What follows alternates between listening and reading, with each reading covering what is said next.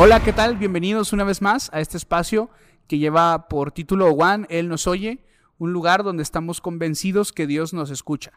Y si por alguna razón tú no estás del todo seguro de que esto sea verdad, te invito a que te quedes y escuches la historia de este día, porque seguro que puede ayudarte a creer que Dios nos escucha. Pero antes de presentarte a la persona que está acompañándonos el día de hoy, quiero invitarte también a que nos sigas en todas nuestras redes sociales. Nos puedes buscar en Facebook, nos puedes encontrar en YouTube, en Spotify, eh, estamos en TikTok también, estamos en Instagram. Y síguenos, nos puedes encontrar como Juan, Él nos oye. Y ayúdanos también compartiendo estos videos si crees que pueden ser de bendición para alguien que conozcas, alguien que no esté muy seguro de que Dios lo esté escuchando o que necesite confirmarlo. Eh, si está pasando por algún problema, si nos ayudas a compartir y aparte le das like al video, eh, seguramente que va a llegar a otras personas. Y bueno, sin más preámbulo, quiero presentarles a la invitada del día de hoy, Analí, bienvenida.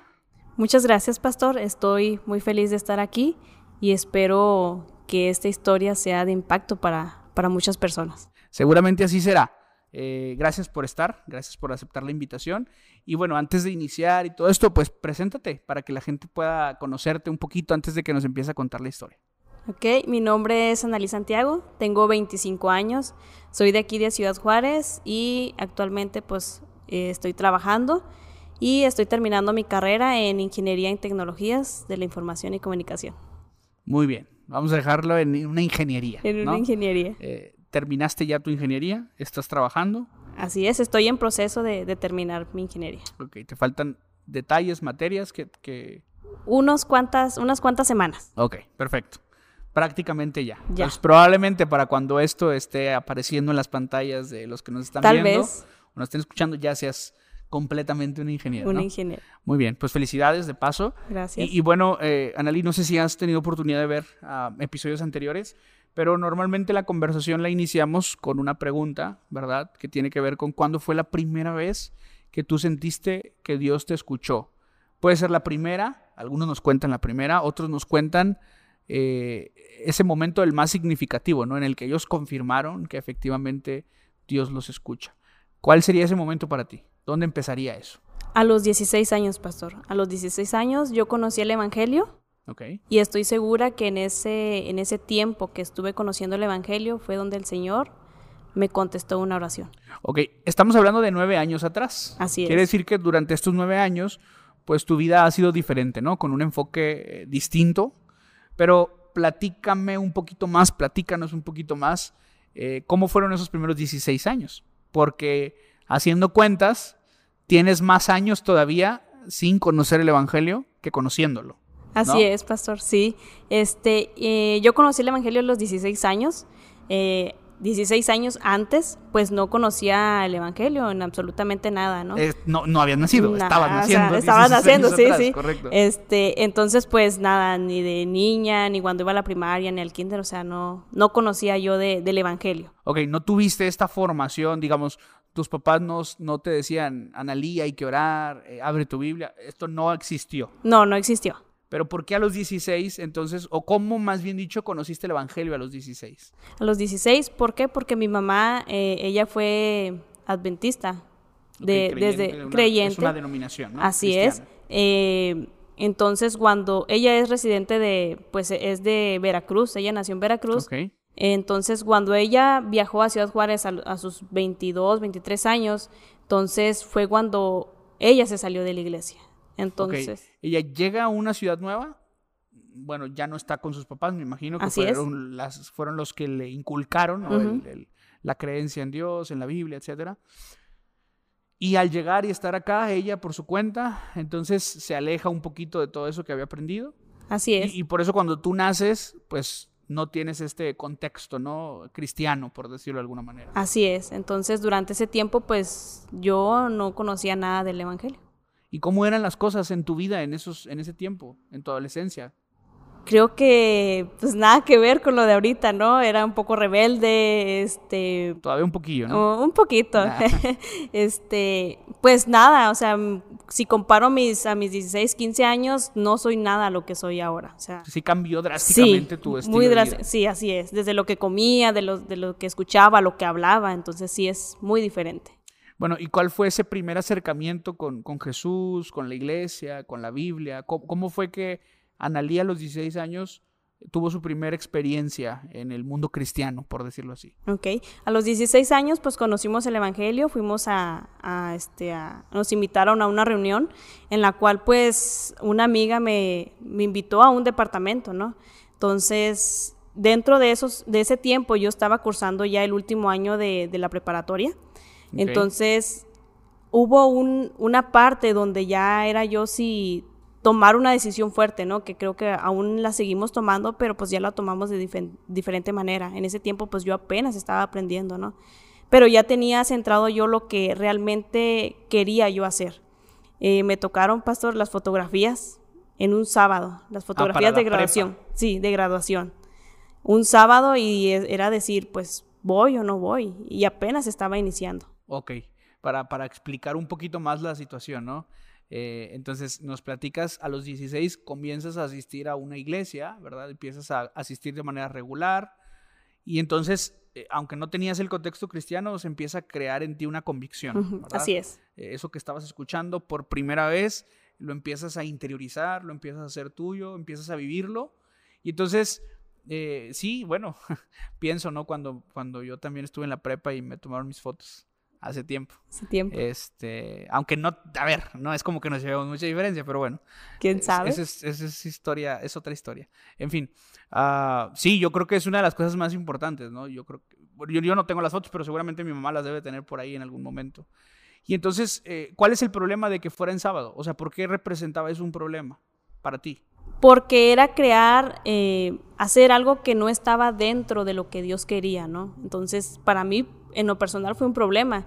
Entonces, decidir o no me tomo las fotos con mis compañeros que conviví tres años, que para mí era importante, claro. o no me las tomo. Entonces, en ese, en ese, ya en ese tiempo mi mamá ya me había enseñado a orar, ¿no? Entonces dice, ¿por qué no le pides a Dios? ¿Por qué no dejas todo en las manos de Dios? Y es ahí cuando fue la primera vez. Entonces, eh, bueno, entiendo que todo lo que tú venías eh, aprendiendo, conociendo, pues ya, ya era parte de ti, ¿no? Ya lo habías hecho tuyo. Y esto de, del sábado, como mencionas, pues era una de tus convicciones, ¿no? De algo que está en la Biblia, eh, en el sentido de, dejar que ese día sea especialmente para adorar a Dios. Y por eso para ti suponía un problema, ¿verdad? Así es. Lo que entiendo. Y, yo creo que, a ver, Analí, eh, digo, de esta forma, es como te ocurrió a ti, ¿no? Pero yo creo que todos los días, no sé si vas a estar de acuerdo conmigo, pero yo creo que todos los días estamos como que enfrentando situaciones como estas, ¿no? Tenemos que escoger entre, a lo mejor, bueno, en este caso, algo que tú querías o la, o la convicción que tenías en Dios. Así es. Eh, a veces hay que escoger entre algo que nos conviene, ¿no? Eh, porque, a ver, probablemente alguien tendrá no sé, en algún momento fue invitado a, hacer trampa, ¿no? No sé, en algún examen, eh, para tener una mejor calificación y poder obtener una beca. Eh, y, está esa opción, hacer eso que creemos que nos conviene o mantenernos fieles a nuestras convicciones, ¿no? Eh, habrá quien diga, bueno, me paró el tránsito y, a lo mejor ve la opción de dejar una, una mordida, como decimos, ¿no? en México, bueno, no en México, en otros países pasa eso, aquí no. En otros lugares, dejar una mordida o decir, bueno, pues que me ponga la multa, ser fiel a mis convicciones, no me voy a prestar a esto porque sé que esto es lo correcto, porque esto es lo que he aprendido, porque ese es el ejemplo de Dios. Por eso digo, a ver, me parece muy interesante porque además de que eres adolescente, o sea, en el tiempo en el que está sucediendo esto, que es un momento en el que todos estamos como que, eh, los que ya pasamos por ahí, a los que van a pasar, lo están viviendo, el que uno se pregunta muchas cosas, ¿no? Se cuestiona tantas cosas.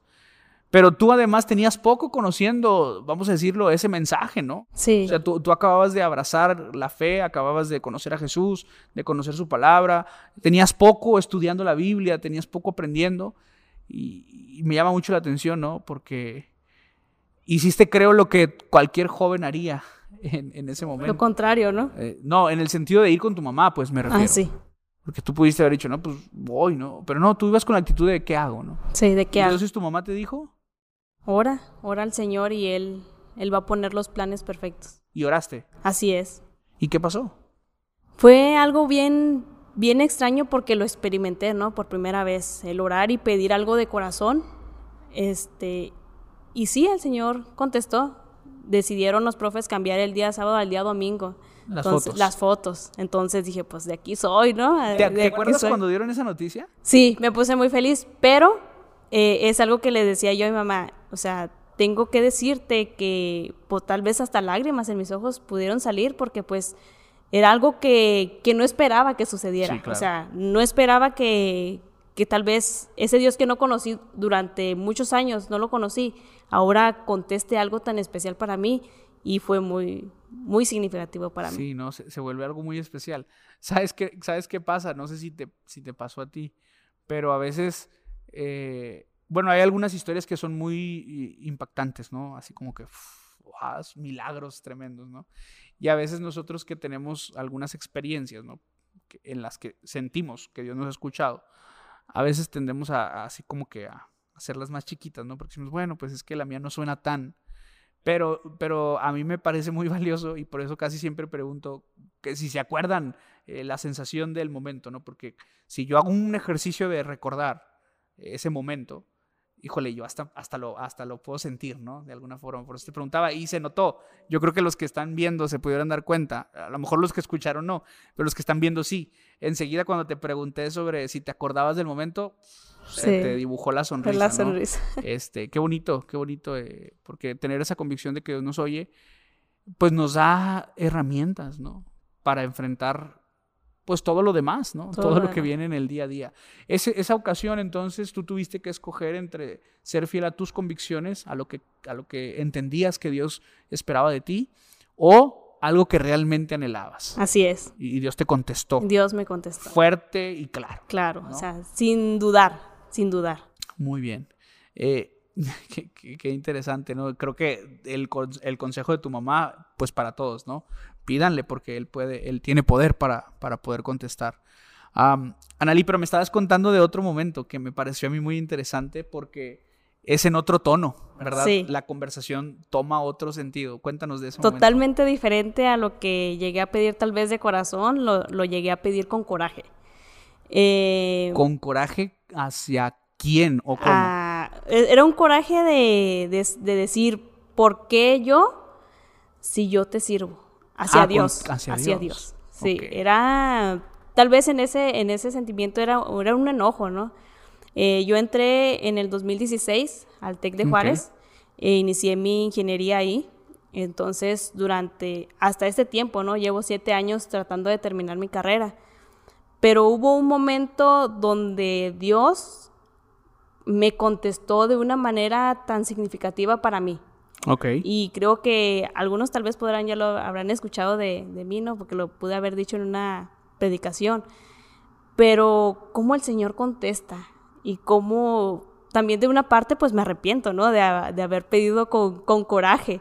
Porque de una u otra manera pues sí, sí Ah, fue con pero, coraje. pero mira, ¿sabes qué pasa, Nali? Y, y a ver, yo no sé, no sé, yo sé que hay mucha gente que piensa, ¿verdad? Y dice, no, es que cómo, cómo podemos estar... Y yo entiendo, a ver, no tenemos motivos como para reclamarle a Dios. Eso lo tengo claro, o sea, perfectamente claro. No tenemos motivos para reclamarle a Dios ni para enojarnos y, y todo esto, ¿no? Pero de ahí a pensar que como seres humanos en algún momento podemos bajar el interruptor de las emociones y decir, ah, bueno, eh, cuando oro no me voy a sentir enojado, ni me voy a sentir triste, ni me voy a sentir feliz, ni me... Porque curiosamente tendemos a, a- o sea, promovemos que la gente vaya a Dios en oración para agradecer. Eso implica felicidad.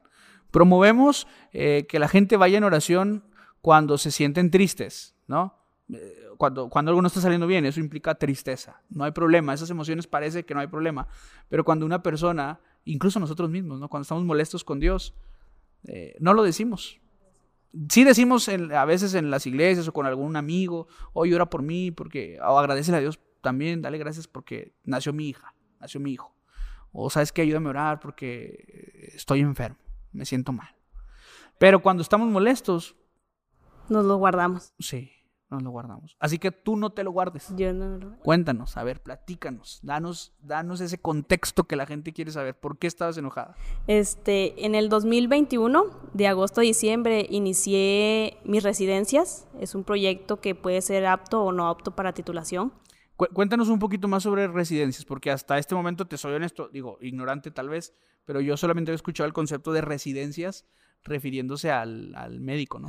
Ok. ¿Cómo es la residencia en este caso de, de la ingeniera? Es hacer un proyecto, es un proyecto previo, es como una tesis. ¿Ok? Entonces, digamos, si nosotros queremos re- llevar a residencias a tesis, es, es agregarle algo más ¿no? a ese proyecto. Es un proyecto, una documentación. En mi caso, yo hice una página web. Entonces, de ese, pues la residencia se trató de mi, de mi proyecto. Inicié mi proyecto en agosto, diciembre. Pero lastimosamente, pues no pude terminarlo en cuatro meses, lo que me extendió hasta el 2022, de enero a junio. Estamos el hablando. periodo, ¿no? Así es, estamos hablando del año anterior Hace un año, sí. hace un año. Este, entonces me tocó un profe un poquito difícil, un profe que no contestaba los correos. Pero de esos no hay. ¿Cómo Quisiera te que- fueron a tocar? ¿Cómo te fue a tocar si de esos no hay? Eh, pues no, no es cierto. A ver, aquí ya hemos dicho que un abrazo y un saludo a los maestros que le echan ganas. Y yo sé que están muy ocupados, ¿no? Pero pues un correíto, no pasa nada. Bueno, Pero que tarde semanas y meses, pues sí, era un poco... Ya era mucho, ¿ah? Sí. Entonces, eh, pero ese correo, ¿por qué era importante? ¿O, qué le decías tú en ese correo? ¿O de qué se Eh, el correo es, el, el profesor pues te daba comentarios, ¿no? Que hay que agregarle esto, hay que quitarle esto a tu Ah, proyecto, modificaciones, comentarios. Entonces, una vez de que él te liberara, pues ya, ya estabas libre, ¿no? Pero lo, lo que él hacía todo lo contrario, ¿no? No me liberaba. Entonces, había una parte de mi documentación que eran los obje- objetivos y las metas específicas donde por causa de eso el profesor no me liberaba. No me liberaba. Entonces... Pero no te decía por qué. O si te Sí, retroalimentaba. sí me retroalimentaba, pero no, no, tal vez en mi mente no entendía, ¿no? Eh, lo que él quería es que pusiera yo números. Entonces, pues ya, o sea, llevé desde agosto, diciembre del 2021 hasta febrero, lo llevé así. Entonces, una tarde envía al profesor nuevamente mi, eh, contestando el correo y me dice, ¿sabes qué? Aquí están los comentarios, actualízalo y luego lo reenvías. Y fue un miércoles. Un miércoles me acuerdo que fue un miércoles y que dije, pues bueno, ¿qué le pongo si ya le puse todo lo que yo quería? Le mandé un mensaje a mi amiga, le dije, oye, ¿sabes qué? Pues ayúdame, ¿no? Dice, no, pues ¿sabes qué? Nomás pone números. Ah, ok, pues le puse números, lo envié.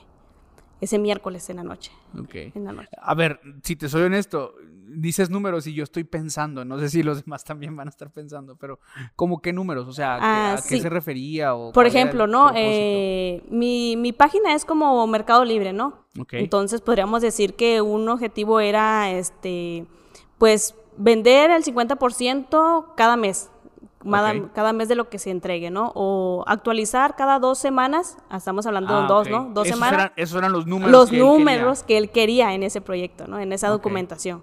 Entonces, bueno, lo envío. Lo envié, le dije a mi amigo, ¿sabes qué? Porque estaba con un compañero, le dije, ¿sabes qué? Ya lo envié, ya envié las modificaciones, mi amiga me ayudó, lo envié. Así quedó. Entonces, al día siguiente yo tengo, tenía yo clases de inglés, porque también es un requisito para poderte titular en el. TEC. Son con lo que batallamos los del TEC, el inglés. Bueno, Entonces, este, pues así quedó, ¿no? Entonces, entrando una tarde eh, a la entrada ya del, del TEC, este, iba yo, ahora sí empieza lo bueno, ¿no? De esta a historia. ver, a ver, a ver. Empieza lo bueno. Decía yo, en mi mente, claro, no lo podía decir, pues me decía esta loca que vea. Este, decía yo, Señor, ¿por qué no me ayudas si yo te sirvo? Sí, Co- sí, sí. O sea, A ver, ¿cuánto? El primer periodo de agosto a diciembre, la razón por la que no lo habías alcanzado a acabar todavía no era el maestro. Sí, era el maestro, Ah, pero también. no, pero como no contestaban los mensajes o los correos, mejor Se dicho, postergaba se mucho postergaba las- mucho hasta que me llevó a pagar un, un semestre más para que él me pudiera liberar. Entonces, el proyecto se termina en seis meses. Si tú te pasas seis meses, pues tienes que volver a iniciar. Es como Sí, si sí, repruebas sí, una materia, básicamente. sí, sí, sí, te entiendo, Entonces, llegué yo esa tarde bien cansada, pastor, en la tarde ya de fastidiada de ir a la escuela, fastidiada de ir al inglés.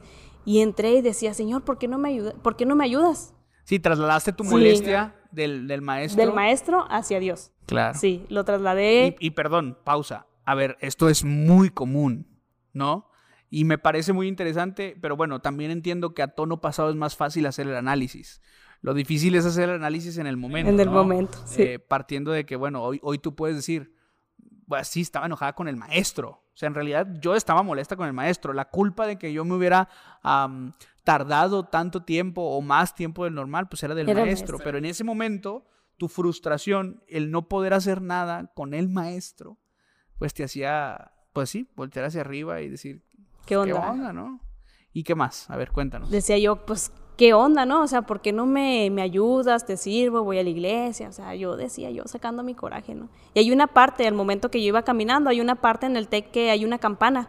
Esa campana tú la tocas cuando te estás liberando, cuando ya te estás Ah, titulando. ok, ok, ok. No sé si la ha llegado a escuchar, pero eso es una Pues, campana, ¿no? En algunas universidades Ajá. he visto que existe Hay campanas, esta, ajá, esta es. tradición. ¿no? Ajá. Entonces, y yo iba pasando por ahí y dije, ¿por qué, señor? ¿Por qué no me ayudas a tocar esta campana ya? Iba yo bien enojada, o sea, enojada, enojada. Entré, tomé mi clase de, eh, de inglés, vino mi papá por mí, me recogió cuando yo terminé, salimos, me fui a mi casa y este, cené, me acosté. Y ahí fue donde yo me di cuenta que el Señor me contestó. Me acosté, pastor. Me llega un correo y me dice proyecto aprobado. Híjole, pastor. ¿Qué sentiste? Híjole, fue una sensación de, de emoción que todavía lo siento. Eh, me paré y fui con mis papás porque estaban mis papás acostados. Estaban viendo, creo que las noticias, yo creo. Este. Y tú toda lebrestada eh, ajá, pero al momento de decirlo fue llorando. Fue llorando porque dije, el Señor me contestó. Pero mi mente vagó a, a regresar a, a ese momento y decir, pero le reclamé. Si no le hubiera reclamado o no lo hubiera pedido como lo pedí, o tal vez de corazón mi, era mi sentimiento, ¿no? En ese momento, Claro. pues no me hubiera contestado. Híjole, ahí fue cuando yo supe que existía ese Dios y, y lo sigo creyendo, ¿no? Pero en ese momento que impactó fue dentro de, de esa parte se académica. afianzó más, sí. ¿no? El hecho de lo que de lo que habías creído, lo que habías incluso aprendido, ¿no? Lo que a lo mejor ahorita que dijiste en, que dijiste en alguna predicación, que a lo mejor le habías dicho a otras personas también, pero sí, definitivamente que esos momentos, ¿no? En los que pues uno convive con esas experiencias, pues se termina de, afia- de afianzar nuestra fe. Me, me causa me, me causa mucho, o sea, mucha curiosidad, ¿no? Que en el momento de la felicidad, o sea, pues la noticia, ¿no? Tantos eh, meses, era, pues prácticamente, por lo que dices, estabas a punto de llegar a un año, ¿no? Más o menos. Entonces, ¿cómo, cómo, fue, cómo fue que en el momento de, después de un año de lograr lo que querías lograr, eh, te acordaste de lo que de lo que pasó en la tarde, ¿no? O sea, esa actitud de decir, híjole, yo le reclamé a Dios cuando no debía haberle reclamado. Pero, ¿cómo, cómo convives con esa idea ahora? Es decir, ¿crees que hiciste mal? Por un momento llegué a pensar que sí, pero por otro lado siento que si yo no lo hubiera pedido, al menos ahorita puedo decir que llegué a pedirlo de corazón. Que, llegué, que llegué a pedirlo porque era un sentimiento que yo, que yo necesitaba sacar, ¿no? Con Dios. Pero por una parte puedo decir que sí, fue correcto, y por otra parte puedo decir que no. Pero al final de cuentas, Dios me demostró que Él existe y que Él Claro. puede, puede con todo, vaya, ¿no? Sí. Sa- ¿Sabes qué me, me hace pensar esta, esto que me estás contando? Me hace pensar en una historia bíblica. Hay una historia en la Biblia de un hombre que se llama, ah, híjole, ya me entró el nervio y ya se me olvidó el personaje. No, si mal no recuerdo es Habacuc. Y dice la Biblia que, bueno, Habacuc cuenta, mejor dicho, en ese libro, está, está, está- escondido en sus Biblias, pero ahí está, búsquenlo en el Antiguo Testamento antes de llegar al Nuevo. Y Habacuc se presenta delante de Dios, ese es el diálogo que está escrito en Habacuc. Y Habacuc está enojado, enojado con Dios. A ver, tú hoy haces el análisis y dices, bueno, no estaba enojada con él, era más bien como que mi frustración tratando de encontrar una salida y qué bueno que tenías la herramienta de, de conocer a Dios y poder externarle a Dios cómo te sentías. Pero Habacuc sí está molesto con Dios, le reclama a Dios. Incluso Habacuc dice de la Biblia, le termina diciendo a Dios, ¿no? Antes de que termine el capítulo 1, búsquenlo en sus Biblias. No vaya a ser que les esté echando mentiras. No, ahí está. Termina diciéndole a Dios, aquí me voy a quedar hasta que me contestes. Estoy parafraseando, ¿no? Yo sé que tú no lo hiciste de esa manera, pero creo que las emociones que, se, que pasaron por tu mente y que pasaron por la mente de Habacuc y que bueno, que han pasado por la mente de todos nosotros en algún momento, eh, como decía hace un rato, es que eliminar las emociones de, la, ecuación, siendo que somos seres humanos, es imposible. Entonces, eh, que, te, agradezco, ¿no? Porque te agradezco que te animes a contarlo, porque como dije hace un rato, hay mucha gente que no se anima a decir, es que yo sí le dije a Dios molesto, ¿no? O molesta, o yo sí le reclamé. Y ojo, no quiero que se malentienda, no estamos promoviendo aquí que reclamarle a Dios. Yo lo dije desde el principio, no hay motivos para reclamarle a Dios. Pero cuando estamos enojados, igual tenemos que ir en oración. Igual necesitamos y se vale decirle a Dios, Señor, estoy bien enojado. Y si me estás escuchando, ayúdame porque estoy bien enojado y no quiero estar enojado, ¿no? Y, a lo mejor me siento molesto contigo y yo sé que no es contra ti la cosa, yo sé que es otro el problema o, es otra persona la que me está generando este problema, pero no dejes que esto me gane, ¿no? No dejes que esta sensación me gane. Analí, eh, pues tu vida ha seguido. Nos, nos platicaste al inicio cuando te estabas presentando que todavía estás por terminar. Sí, así es. ¿Qué tanto te falta? Eh, semanas, gracias a Dios, semanas. Eh, pasó lo de pues, las residencias, ¿no? Que ya al final venía el correo aprobado, pero venía también una parte delicada donde dices, donde el profesor, en ese caso, eh, decía él si ese proyecto era apto o no apto para titulación. Entonces, esa misma noche dije, Señor, ya me ayudaste una vez, ¿por qué no lo harías otra vez? De, corazón yo eh, ya, fue con una, una, emoción diferente, ¿no? Al coraje, a un sentimiento de, de querer, de, de, pedirle a Él, ¿no? Ayúdame que este proyecto sea para, para, sea para titulación. Entonces, oré esa noche y envié correo, profesor, buenas noches, muchas gracias, le agradecí, ¿no? Porque ya me lo había aprobado y dije, pero este proyecto es para titulación. Era la pregunta del millón, ¿no? Para mí. Entonces ya se quedó, pasó el día al día siguiente. Eh, a las 11 de la mañana tengo bien presentes las horas. tengo bien presentes las horas. A las 11 de la mañana me llega un correo. Sí, es apto para titulación. Dije, wow. O sea, el Señor me contestó de una manera tan increíble, tan poderoso que dije yo, pues Dios sí existe, Dios nos oye.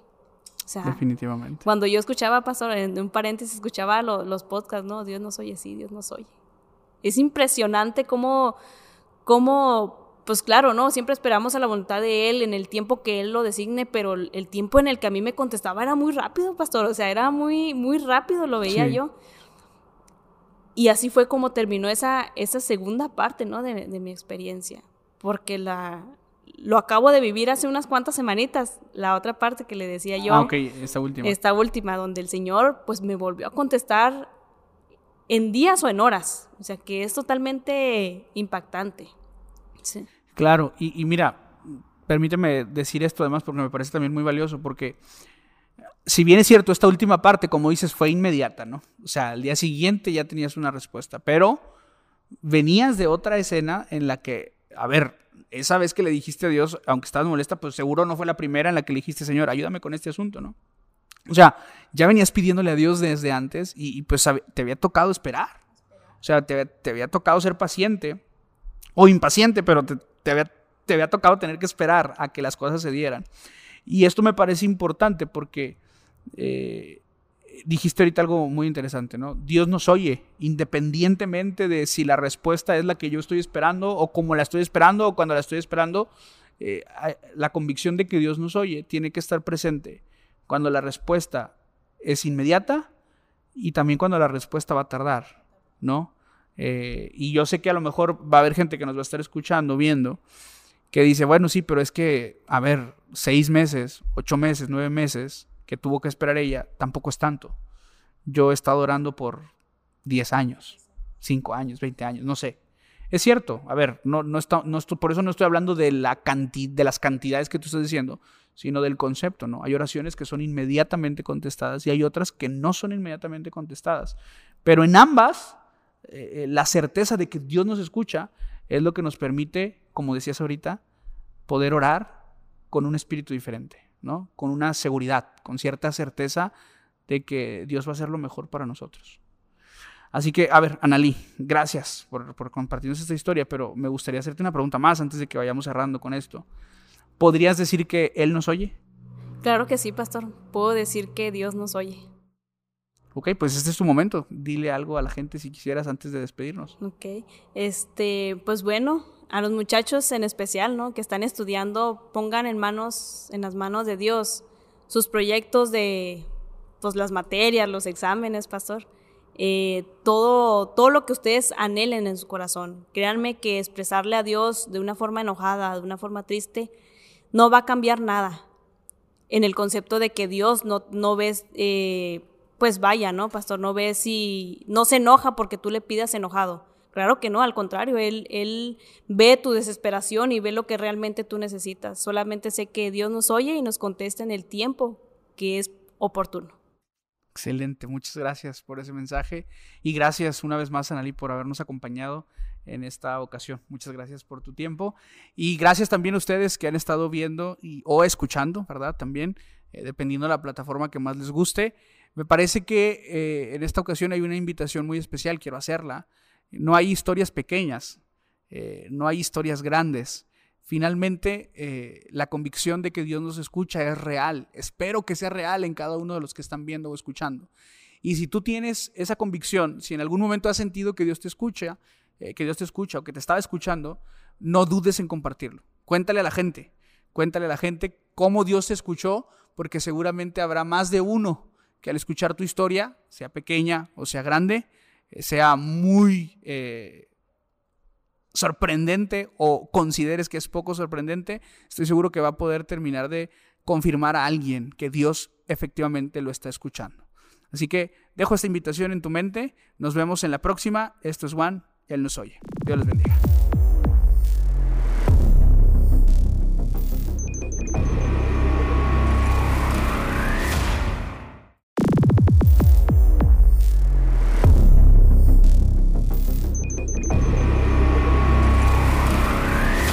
Hola, ¿qué tal? Bienvenidos a Juan, Él nos oye, un espacio donde estamos convencidos de que Dios nos escucha.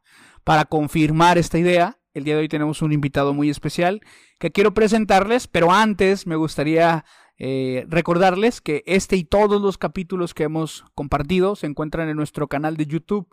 Así que vayan, suscríbanse, por favor y vean los capítulos porque creo que puede ser de mucha bendición. Ahora sí, ahora que sí para ustedes es mejor escucharlos y no, y no verlos como tal, prefieren o es más práctico escucharlos. También estamos en Spotify, ahí pueden encontrar todos nuestros episodios y tenemos redes sociales, Facebook, Instagram, eh, TikTok, donde subimos algunos clips que si por ahí se los encuentran en sus redes, pues denle like, compartan y así podemos llegar a muchas más personas y compartir la, la bendición que han sido cada una de estas historias. Y bueno, sin más preámbulo, como les decía hace un momento, tenemos hoy a un invitado. Josué, ¿cómo estás? Dios te bendiga. Muy bien, gracias a Dios. Gracias por, aceptar la invitación, gracias por querer compartir tu historia con nosotros. Eh, y bueno, antes de iniciar como tal ya con, con, la historia que nos quieres compartir el día de hoy, pues preséntate para que la gente más o menos sepa un poquito de ti. Claro que sí. Hola, me presento. Mi nombre es Josué Reyes Santos, tengo 22 años de edad y soy de Ciudad Juárez. Ciudad Juárez. Muy bien, Chihuahua. Eh, Josué, ¿a qué te dedicas? ¿Qué haces actualmente? Actualmente solo trabajo. ¿Solo trabajas? ¿Soltero? Sí. Ok, si a alguien le interesa, ¿te encuentra en Facebook así? Ah, como Josué Reyes. Ahí está, perfecto. ok, bueno. Josué, mira, eh, normalmente este, esta conversación la abrimos con una pregunta. Y la pregunta es, ¿cuál fue el momento más especial o el primer momento en el que tú, tú recuerdas que Dios te escuchó. Ok. Desde que tengo uso de razón, eh, a los cinco años, mi mamá me enseñó acerca del Evangelio. Eh, me llevaba a congregarme junto con ella y pues fui creciendo junto con esas enseñanzas. Ok. Eh, ella conoció a una persona que en ese momento fue mi padrastro. Eh, ¿Qué edad tenías? Tenía pues los, los dos años, tenía como dos años. entonces, básicamente lo que nos estás platicando es algo que has reconstruido. ¿No tienes recuerdo como tal de eso o sí? No. No, de eso no. Entonces a los dos años tu mamá conoce a, la que fue su pareja y fue por lo tanto tu padrastro. Claro que sí. desde ese momento, pues yo crecí con él, yo lo consideré como mi papá. Ok. Entonces, pues yo lo miraba como un ejemplo para mí. Sí, como tu papá, ¿no? Como mi Finalmente. papá, claro que sí.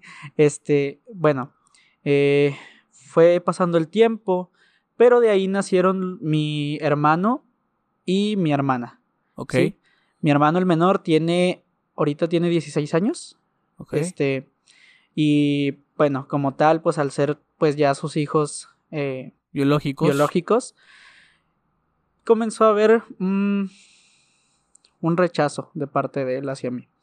Ya eran momentos en los que, aún asistiendo, eh, pues ya conociendo del Evangelio, él comenzaba a dar como un maltrato psicológico de él hacia mí. Eh, cuando yo le contaba, eh, como a la edad de los 10 años, yo le contaba pues de mis sueños, ¿no? Un Sí, niño lo- pues tiene sueños. Lo que querías Ah, hacer, ¿no? Exacto. Entonces yo siempre le decía, mira papá, pues a mí yo quisiera, pues no sé, en ese tiempo a mí me gustaba mucho la idea de ser bombero. Entonces yo le contaba, mira papá, yo quiero hacer esto, o de grande cuando crezca quisiera hacer esto. Y siempre eran burlas, siempre eran de que tú, ¿cómo vas a hacerlo? Tú no sirves para nada, tú no eres bueno en nada, tú, pues no, simplemente Wow. no. Se reía y pues para un niño no creo que... Tú no decías nada, me imagino. No, no, no me podía defender ante mi papá, que pues en ese momento, aunque pasara eso, yo lo respetaba. Sí, no, y, a- y además me imagino que más que quererte defender como tal, pues lo que sentías era tristeza, ¿no? Claro. Y- Sí. Y, difícilmente cuando uno está triste piensa en defenderse. Más Sí. bien lo que quiere es como que, que se acabe ese momento, ¿no? Claro que sí. ¿Y eso se repetía? Mm, sí. Sí, pues siempre era que, pues, él era mucho de, de búscame algo y búscamelo rápido porque si no, no sirves para nada. Y al único al que se lo cargaba era a mí. O sea, cada vez que yo buscaba mm, amor paterno, en esos momentos me lo rechazaba. Era el hecho de que, pues, estaban primero sus hijos, o sea, los biológicos, y yo, pues no, no había momento para mí Ya. a los 10 años, cuando ya comencé con eso, pues me supongo yo que comencé a cargar con todo eso, no, no, no encontraba cómo desahogarme, porque a mi mamá se lo contaba, pero pues como estaban, pues en ese tiempo estaban casados, no era mucho de creerlo, ¿sí? Y comencé a desarrollar ansiedad y depresión. ¿Cómo se manifestaba tu ansiedad y tu depresión a, esa edad, a los 10 años? Yo me acuerdo muy bien que la ansiedad comenzó con un miedo, un miedo que era inmenso para mí, pues mi mamá en ese tiempo trabajaba como eh, ama de casa, ¿Ok? ¿sí? Ella limpiaba pues una casa con una señora que conoció cuando llegó aquí a Ciudad Juárez, Ajá. este, y en ese tiempo ella se iba desde las 8 de la mañana y regresaba a la casa a veces a las 10 de la noche. Todo el día. Sí, todo el día. Entonces, cuando comenzó mi ansiedad, yo recuerdo que una vez, una noche, por mi mente pasó el hecho de, de preguntarme, ¿y qué pasaría si a tu mamá una persona mala le hiciera daño y la matara? Tú te vas a quedar con él. Bueno, además aquí en Juárez era una situación muy complicada, Sí. ¿no? En ese sentido, digo, por dar un poquito de contexto para los que nos están viendo, Sí, había un tema bastante importante en relación a, pues, a la seguridad, ¿no? Y sobre todo con las mujeres. sí, claro. Entonces era el hecho de preguntarme qué va a pasar. Y no era solo una noche, comenzaron a ser todas, todas las noches, todos los días de la semana. Sí, porque aunque ella no trabajaba de noche, me imagino que muchas veces cuando ella llegaba tú ya estabas dormido o te tenías que ir a dormir Mm, antes de que Me llegara. tenía que ir a dormir antes de que llegara. Y eso empezaba a, a estresarte. Sí, ¿Llorabas o te ponías de mal humor? ¿Cómo era eso? comenzaba a llorar. Me ponía a llorar y en ese tiempo pues me acuerdo que ella me había comprado un ¿cómo se le dice? un celular, un cacahuatito, ¿sí? Ah, ok. Ajá. Entonces, pues uno de niño sin cargar saldo, yo me acuerdo que cuando aprendí, o sea, en cuanto supe que existían las llamadas por cobrar, yo me acuerdo que mi mamá la molestaba a todo, en todo momento, pongámosle que eran minuto y minuto y minuto, siempre le estaba marque, marque, marque, marque, marque, preguntando, mamá, ¿dónde vienes? Mamá, ¿ya vienes? Mamá, ¿dónde estás? Mamá, ya ven, por favor, te necesito, tengo miedo, esto, lo otro, aquello. Y ella, pues, por no conocer nada y no saber por qué es que yo estaba insistiendo tanto, se enojaba me gritaba claro. y me decía, ya cállate por favor, ¿sí? Voy a llegar, cuando tenga que llegar, no andes molestando y me apagaba el teléfono. Y es que además, como dices, era por cobrar. Sí, O sea, esto representaba dinero. Sí. Y, y me quiero imaginar, por, por lo que platicas, ¿verdad? Que pues tu mamá estaba trabajando de ama de casa, pues me imagino que el dinero no era como que sobrara, no, ¿cierto? no, no. Entonces era como una mezcla de todo. Sí, Pero eso a ti solamente te generaba más ansiedad, sí. Porque aparte te apagaba el teléfono y ya no había Exacto, forma ya de... no había forma de poder escuchar ni dónde estabas, ni si ya estás bien, o mínimo dime adiós, o yo qué sé, nada más dime hola y ya, cuélgame otra vez si quieres, pero no, ya no. Entonces, a la edad de los 11 años, comencé a dejar de comer. Ya no comía, ya no podía comer. Desarrollé una fobia, se, pues lo investigué y se llama tracofobia. Es el miedo a, a la comida. Cada vez que yo me levantaba en las mañanas, pues me levantaba con hambre. Y yo me sentaba en la mesa, me servía, me servían el desayuno, este, pero yo no comía nada. Y si yo me pasaba mínimo una cucharada de comida a la boca, no la tragaba. Rápidamente me iba al baño ¿Y la vomitabas? y a vomitar. No tenía nada en el estómago, que iba a vomitar nada. Comenzaba, comencé a dejar de comer por eso. Me daba miedo tomar agua, incluso por el hecho de que yo sentía que me iba a morir en cualquier momento. Si estaba en la calle, si me iba a dormir, si me iba a bañar, si salía al patio a jugar con mis amigos, en cualquier momento yo sentía que me iba a morir. Empezaste a desarrollar más bien un miedo a, Un miedo a la morir muerte, ajá, también. Ya no podía dormir. Pongamos que en ese tiempo yo estaba ya en la secundaria, a la edad de los 13 años ya estaba en la secundaria. Y a causa de que pues por, por la ansiedad de ya no comer y ya no dormir bien, mi aspecto no era muy agradable, que digamos, mi aspecto físico no era muy agradable. Comencé a sufrir bullying en la secundaria. Descuidé mucho el hecho de que pues yo dejé de asearme Ok. ¿sí?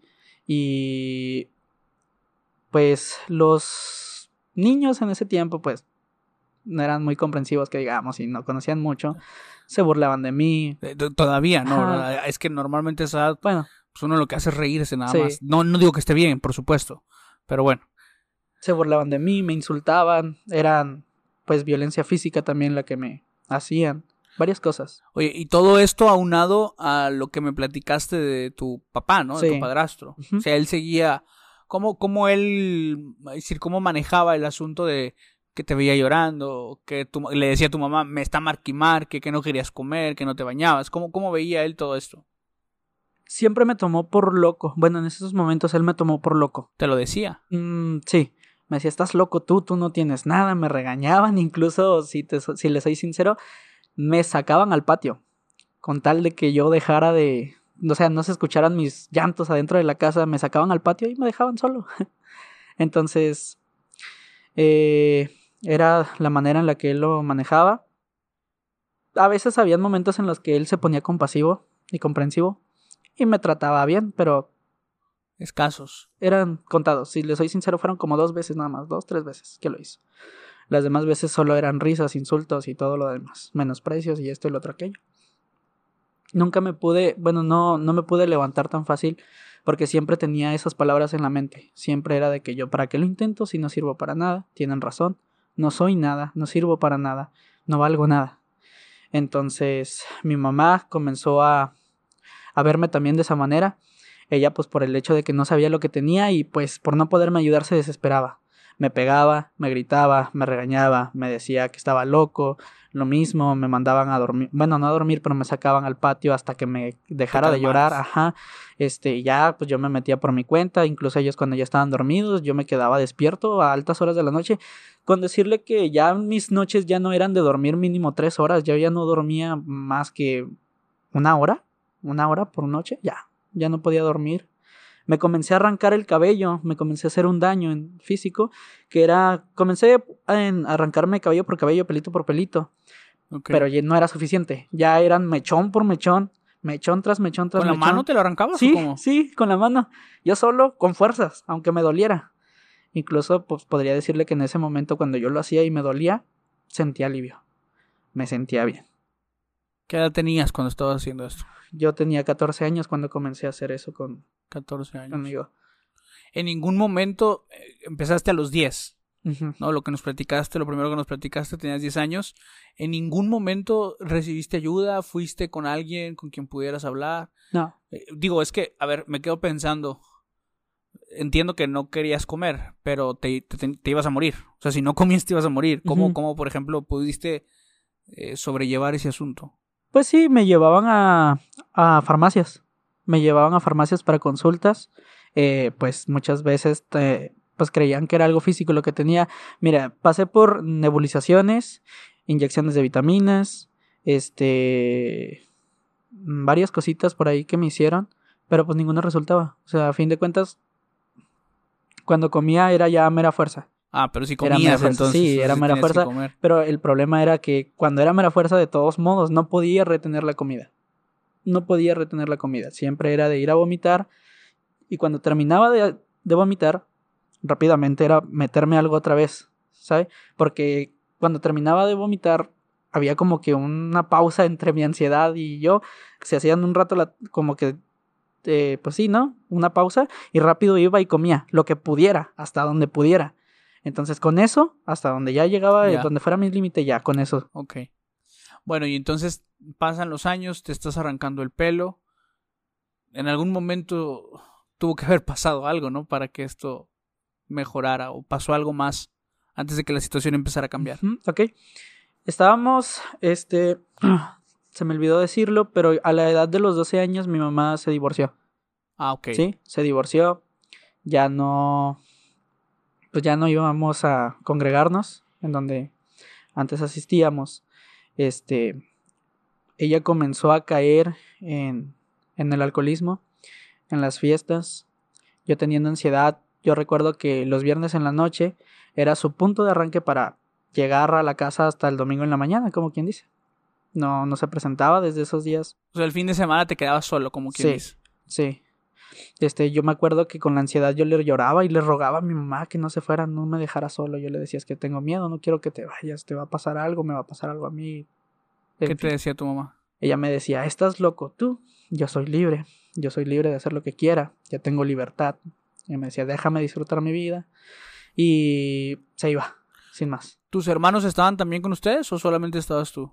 Estaban mis hermanos. Ok. mi hermana y mi hermano, este, pues ellos no, pues estaban pequeños, no ponían mucha atención a lo que pasaba, pero yo me acuerdo que, este, a la edad de los 10, a los, a la edad de los 15 años, perdón, eh, ellos ya, pues ya estaban más grandecitos, ya comenzaban a comprender, este, yo me acuerdo que mi hermanita comenzó, bueno, mi hermana tenía como, sin mentirle, unos 14 años, Ok. este, comenzaba a, a robar el alcohol, a robar el alcohol de mi mamá. Wow. Y yo me acuerdo que cuando la vi, pues me dolió. Me dolió ver a mi hermana probando alcohol a escondidas. Entonces yo me acuerdo que una noche me encerré en el cuarto con ella y con mi hermanito. Este, y les dije, miren, ¿saben qué? Lo que está sucediendo aquí no está bien, ¿sí? Eh, no está bien. Van a ver que todo va a mejorar. Este, y sin más. Conocí a una muchacha a la edad de los 15 años. Nos hicimos novios, todo lo demás. Pero fue en el momento en el que tuvimos relaciones Ok. que desafortunadamente contraje una infección de transmisión sexual. Esta muchacha, eh, bueno, a, a lo mejor va a haber quien se pregunte por qué esto resulta un problema, ¿no? Al decirlo, noto incluso tu incomodidad al mencionarlo. Eh, entiendo que por, por el hecho de que tú conoces la Biblia, que, que tratas de seguir lo que está en ella, pues para ti es incómodo, ¿no? Porque eh, crees que las relaciones sexuales, como dice la Biblia, pues deben de ser reservadas al matrimonio. ¿Esta chica creía lo mismo que tú? No, ¿ok? Entonces te haces, em, formas una relación con ella y bueno, entre tu, entre todo lo que tú estabas cargando y me imagino el alivio que te producía estar con ella, terminan teniendo relaciones y entonces dices que contraes una infección. ¿Cómo Sí. te das cuenta de eso? ¿ok? Una tarde a mí me gustaba mucho eh, salir a un parque deportivo donde vivía antes que estaba cerca. Una tarde fui con mis amigos a jugar este al rebote, a la zona de rebote. ¿Qué rebote? Eh, pues un deporte en donde juegas con una pelotita y láser, eh, pues la rematas contra la pared y ya le vas dando de palmadas. Ah, con la mano hacia Ajá, la pared. Con la mano hacia la pared, claro. Ok. ya. Entonces, yo recuerdo que esa tarde comencé con un dolor en la pierna derecha. Comencé con un dolor feo. No podía mover la pierna para caminar ni para correr, porque, o sea, un, momen- un movimiento cualquiera ya era Te causaba mucho sí, dolor. un dolor horrible. Y yo recuerdo, me preocupé y me fui directamente a casa y yo le dije a mi mamá, le dije, ¿sabes qué? Oye, este, me duele mucho aquí en, en- en la parte donde está la ingle. Ajá. Le dije, me duele mucho. Este, me toqué y sentí una pequeña bolita, una pequeña bolita que al hecho de solo apretarla me Te dolía horrible. dolor. Claro. Entonces ella creyó que era un absceso. Ella dijo, no, pues de seguro es un absceso, vamos a ponerle agua caliente, lo sobo, le ponemos agua caliente y con el tiempo, este, No pasa nada. con el tiempo explota, o sea, revienta. Pues pasaron, sin mentirle, pasó una semana, pero no, Y el dolor seguía, Sí, además. eh, incluso le puedo decir que pasó de ser una bolita a una cosa ya larga, o sea, ya era una tira lo que estaba ahí, ya no era una simple bolita lo que estaba. Y me imagino que eso te hizo estar más ansioso Exacto, todavía. Sí, entonces, ¿Googleabas? Porque luego mucha gente cuando tiene algún problema de salud googlea, ¿no? si le, soy, Error. si le soy sincero, me daba miedo, me daba miedo porque pues nunca me había pasado Sí, nada de eso. claro. Y no, no investigué nada. Yo dije, bueno, pues a fin de cuentas, si se quita, qué bueno. Y así no, pues no sé qué vaya a pasar. Entonces, pues no. Comencé a, con la temperatura por la infección, porque ya la infección estaba demasiado fuerte. Este, comencé con temperatura y una noche ya, pues, ya rendido le dije a mi mamá, sabes que ya no puedo más. Me duele mucho, tengo, me siento muy mal. Y ella me cuenta que en esa noche yo me desmayé. Ya, no pude pues me llevaron a urgencias a un hospital infantil porque pues yo a los 16 años no creo que no, no clasificaba no. para un hospital pues normal, no sé cómo decirlo. Me internaron en un hospital infantil y ahí duré un mes internado, Un mes. un mes internado a causa de eso. Este, bueno, resulta que todos los días eran de revisarme porque los doctores también creían que era eh, un absceso lo que estaba ahí. Entonces me ponían fomentos de agua caliente, comenzaban con también con pequeños como masajes que me daban en las mañanas y en las noches antes de dormir, las, eh, un- una enfermera, este, y pues no, o sea, simplemente, pues como quien dice, agarraba forma, pero ya a fin de cuentas volvía a hacer lo que era. Este, y pues no, los doctores me decían, es que no, no sabemos qué es lo que tiene, incluso, pues, no, o sea, no es un absceso, entonces, ¿qué No te es? podemos ayudar. Ajá.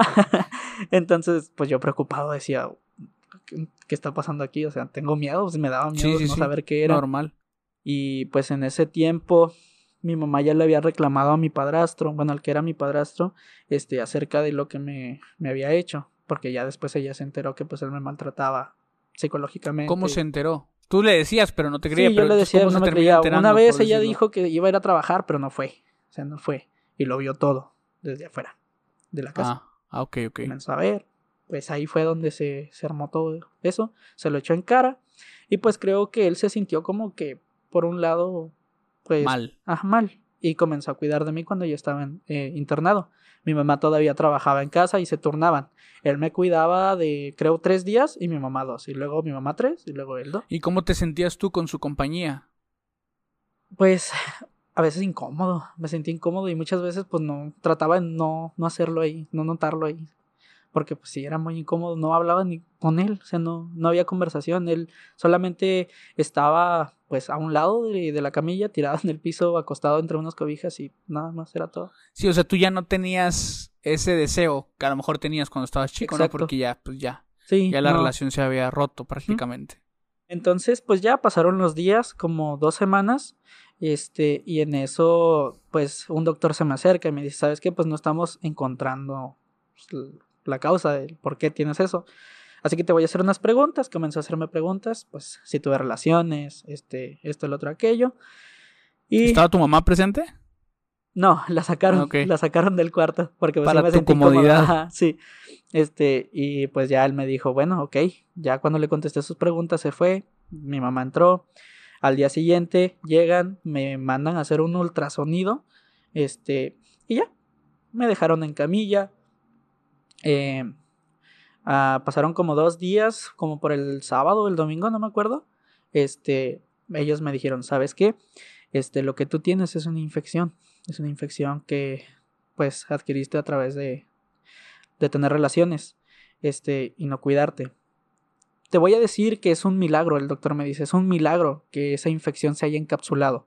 Porque, bueno, tiene un nombre raro la infección, no, no sabría decirlo, no me acuerdo. Este, pero él me dice, pues usualmente esa infección es de que una vez que empieza se propaga. Se propaga y llega a lugares, pues, eh, puede invadir tu zona íntima y pues hay que, hay que extirpar, o sea, hay que arrancar toda esa zona que queda infectada. Y pues ellos me dijeron que había posibilidades de que esa pequeña cápsula en algún momento se dispersara y me tuvieran que, pues, también hacer este, un tipo de, pues, que me extirparan una parte de, de mi zona íntima, de mi zona íntima, perdón. Ajá. Este me asusté, me asusté, pero dije, a fin de cuentas, pues a ver, normal, yo creo que cualquiera en tu lugar se hubiera asustado, ¿no? Dije, a fin de cuentas, pues creo que me lo busqué también, o sea. Ah, bueno, pues te empezaste a sentir culpable, ¿no? Ajá. Dije, a fin de cuentas. Pues, luego esta idea que tenemos, ¿no? A ver, sí entiendo que la consecuencia estaba pues completamente relacionada con, con la acción que habías realizado que tú pues, no sabías que no debías hacer. Pero me parece que a veces como seres humanos también abusamos un poco de eso, ¿no? Eh, sí, de pronto eh, queremos encontrarle una explicación a todo. Y aunque hay algunas cosas que sí tienen alguna explicación, o sea, varios de nuestros problemas podríamos decir que tienen explicación, pues la realidad es que no todos los problemas van a tener una explicación, ¿cierto? Pero bueno, entonces te dicen eso, te asustas, ¿qué pasa?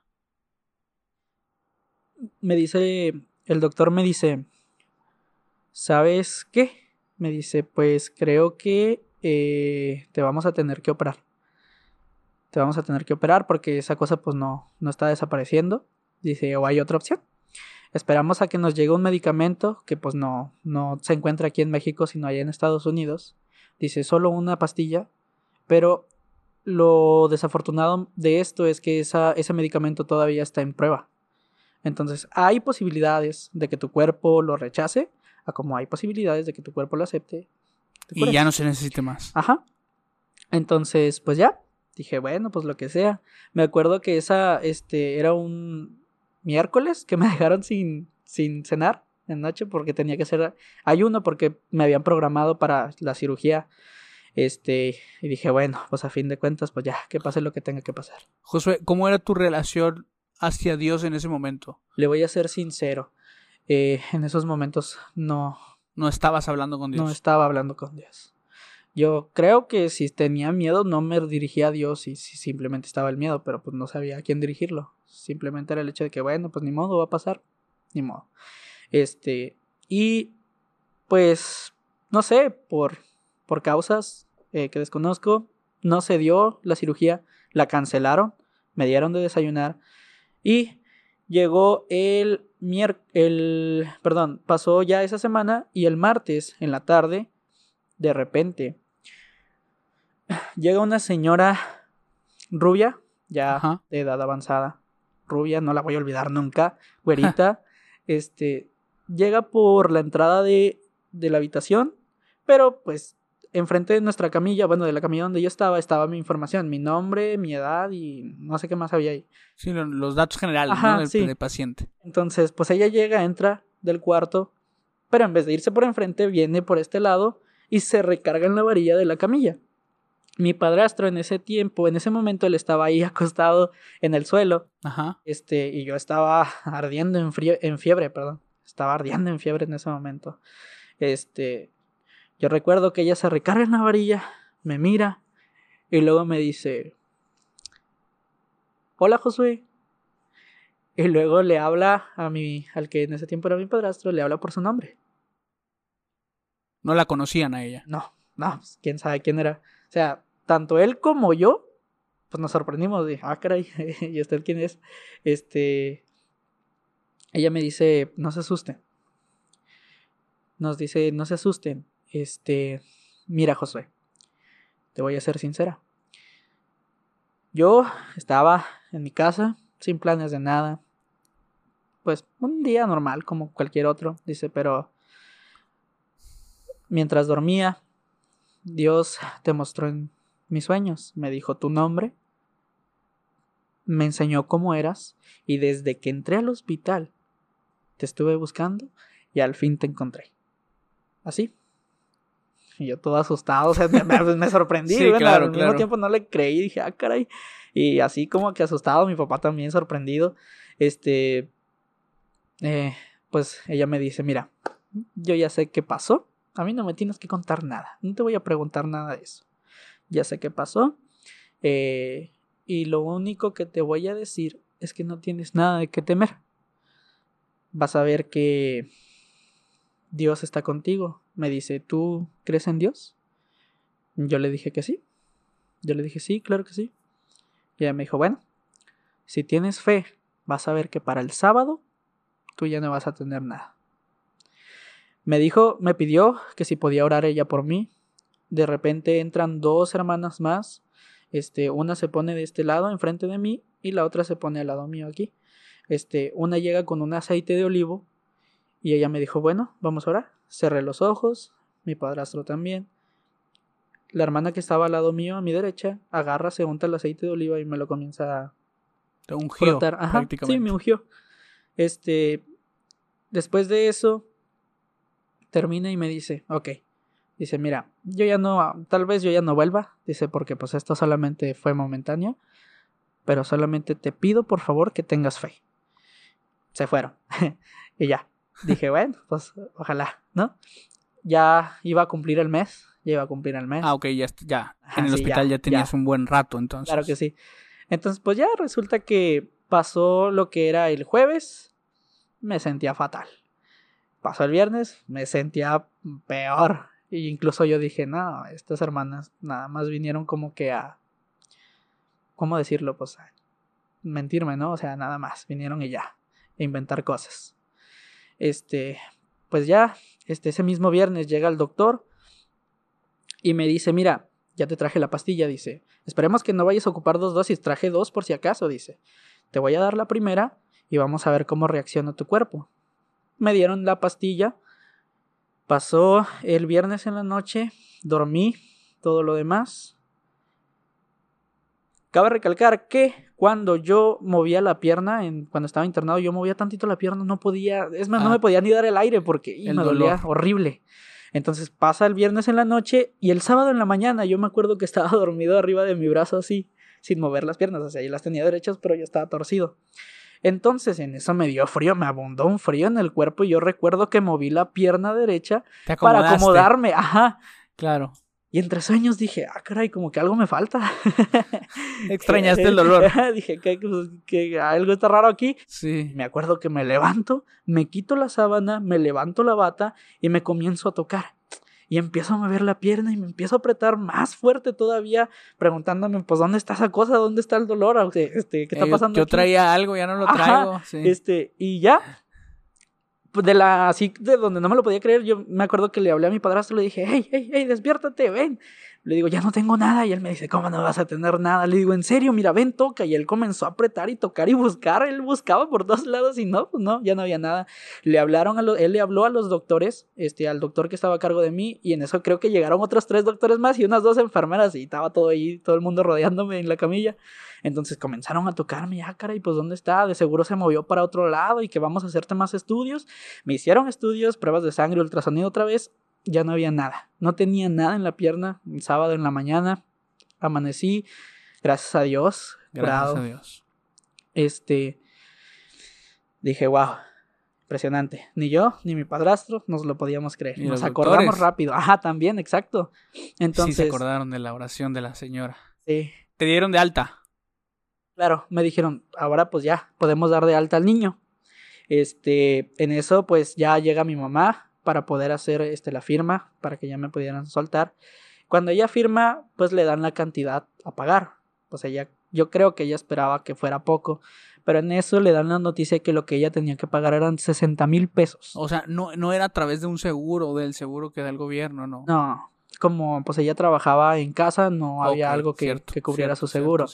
Entonces... 60 mil pesos. Sí, 60 mil pesos ella pues comenzó a llamarle a varias personas, a mis tíos, varios primos, incluso a mi papá biológico lo había contactado para pedirle ayuda, pero nadie, o sea, no, ¿de dónde saca 60 mil pesos en un ratito? Pues no, nadie le dio ayuda, o sea, nadie le pudo ayudar. Y ella comenzó a llorar de la desesperación. En el hospital. Ajá, sí.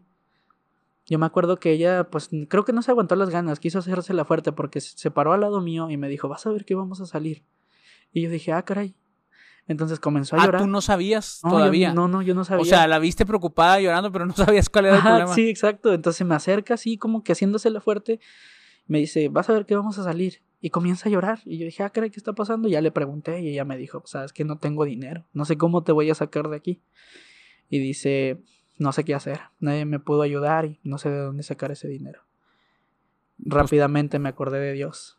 Pues Ah, ok, Rápidamente me acordé Sí, de bueno, Dios. acababas de ver, ¿no? Acabas de ver a los doctores sorprendidos por lo que Dios había hecho. Exacto. Le dije, ¿sabes qué? Vente, yo ni... mm, le puedo... eh, con sinceridad, yo no sabía orar. No sabía que, cómo se oraba. No sabía que... O sea, no. Entonces yo me acuerdo que le dije, vente, vente, vamos a orar. Cierra los ojos, vamos a orar. Oramos.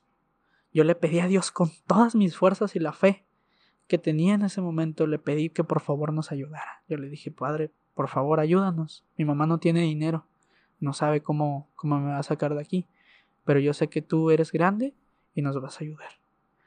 Terminamos de orar, pastor, y sin mentirle pasaron como 5 o 10 minutos y mi tía le marca a mi mamá. Ellos son, mi mamá es de Tlaxiaco, Oaxaca, Ok, y allí del pueblo de donde ella es hablan un dialecto que se llama mixteco. ok. Entonces mi hermana le marca a mi mamá y comienzan a comunicarse en su dialecto. Pasa una, ¿cómo se dice? Una representante, no sé cómo decirlo, alguien que se encarga de esos. Eh, una- me imagino que era una trabajadora social Ajá, sí, perdón. que estaba una- directamente trabajando con, pues Sí, no sé, con, ajá. Con personas de alguna cultura, ¿no? Indígena tal vez. Y pasa una trabajadora social, gracias, este, y la escucha hablar, pero también la escucha llorar. Entonces se acerca con ella y le pregunta, disculpe, ¿usted es de algún lugar? Y ella le comenzó a decir que sí, que era de Tlaxiaco, Oaxaca. Y la trabajadora le dice, se, se me afiguró haberle escuchado hablar algún, pues, Dialecto. dialecto. Es, si me puede confirmar. Y pues sí, le dijo, yo hablo mixteco, le habló un poco. Y le dijo, ¿sabe qué? Mire, ya mi mamá le contó su caso. Y la trabajadora le dijo, vamos a sacarle una foto al niño, vamos a sacarle un documento, va a ir a, a las oficinas del Parque Central para tramitar este documento. Y primeramente Dios dice, usted sale sin pagar nada. Rápido se movió mi mamá ese mismo sábado en la tarde. Me da risa porque este, no, no dijo nada, o sea, no nos estuvo al tanto de nada. Mi padrastro le marcaba, pero pues ella no contestaba. Ella andaba. Ajá, y de repente se todo. presenta, se presenta ella en el hospital con una bolsa de ropa, en donde tenía mi ropa, y me dice, ten, me, me la avienta y me dice, ten, vístete, porque ya nos vamos. Y dije, ah, caray. Y resulta, pastor, que ella salió ese día sin pagar ningún peso. No pagó nada. Dios lo suyo. Claro que sí. Terminamos, bueno, me dieron de alta, salimos del hospital, pero lamentablemente la ansiedad al llegar a mi casa comenzó a invadirme otra vez. Eh, yo ya tenía como, ya a los 17 años, ya tenía 17 años. Este, comencé a agarrar más fuerte la depresión, la ansiedad. Ya, haz de cuenta que así como en este momento, estoy hablando yo con usted, usted está presente Sí, sí, conmigo. sí. Físicamente yo estoy aquí, pero mentalmente no. Ok. Yo, todo lo que usted me pudiera estar preguntando o hablando, yo ya no le ponía atención, porque yo ya estaba perdido. Sí, o sea, tu mente estaba divagando, ¿no? En- Sí, ya. Entonces, A ver, perdón, solo como para tenerlo un poco más claro. En el hospital no te sentías así. no, Tan no te sentías así que, que le dijiste a tu mamá, vamos a orar. sí, Saliste al hospital, todavía no te sentías así. En el trayecto a tu casa, todavía no te sentías así. Llegas a tu casa y comenzó. ¿qué era lo que pensabas? Comencé a, a verme como, pues después de eso, comencé a verme como algo miserable. Sí, algo, una poca cosa, como, por así decirlo. No salía con, con mis amigos porque en ese tiempo ¿Usted conoce a Julio? A Julio. El, can- el que canta, Ah, el Iber. cantante. Sí. Sí, es Julio. No, no, no, Julio, no. Julio César. Julio César. Tal vez lo conozco. Ah, buena. Puede ser que en Sí. este momento no se me venga a la mente. Un saludo a Julio, que tal vez sí conozco, pero no. Ahorita, ok, Julio. Eh, sí, él llega a mi casa, él tampoco iba a la iglesia en ese tiempo. ah, ok, pausa, ya sé quién es Julio. Perdón. ¿Sí? Listo, sí, ya. Es el Pues- que se casó recién, ¿no? Ajá, sí. Sí, ya. Entonces- Discúlpame, Julio, sí te conozco. Ok, Entonces, él tampoco se congregaba en ese tiempo. ok. Ninguno. Y yo me acuerdo que pues desde chiquitos siempre fuimos unidos. Un tiempo como que nos caíamos mal, pero ya de grandes pues ya nos queríamos mucho, éramos inseparables desde ese tiempo. Entonces él comenzó a echarme ánimos de que échale ganas, no te me agüites, vamos a darle, síguele, aún sin que él conociera pues de, del evangelio. Entonces, pues yo por más que intentaba echarle ganas no podía, solo no. Entonces comencé otra vez eh, dejando de comer, ya no podía dormir de nuevo, este, comenzaban este, mis ataques de pánico, miedo a la muerte, me faltaba el aire, varias Sí, cosas sí. feas. Entonces, eh, José Iber, ahora sí, José Iber, llegó un domingo por la tarde, este, a invitar a mi mamá a una campaña, sí, a una campaña que se estaba haciendo. Este, Campaña nada más para darle contexto a los que a lo mejor no sepan, es una reunión, ¿no? En la noche, donde se estudia la Biblia, donde se canta, etcétera, ¿no? sí, Ok, llegó José Iber a invitarlos. Ajá, una campaña. Y pues él le dijo, ándale, llévate a tus hijos. En ese momento, este, Julio estaba conmigo también.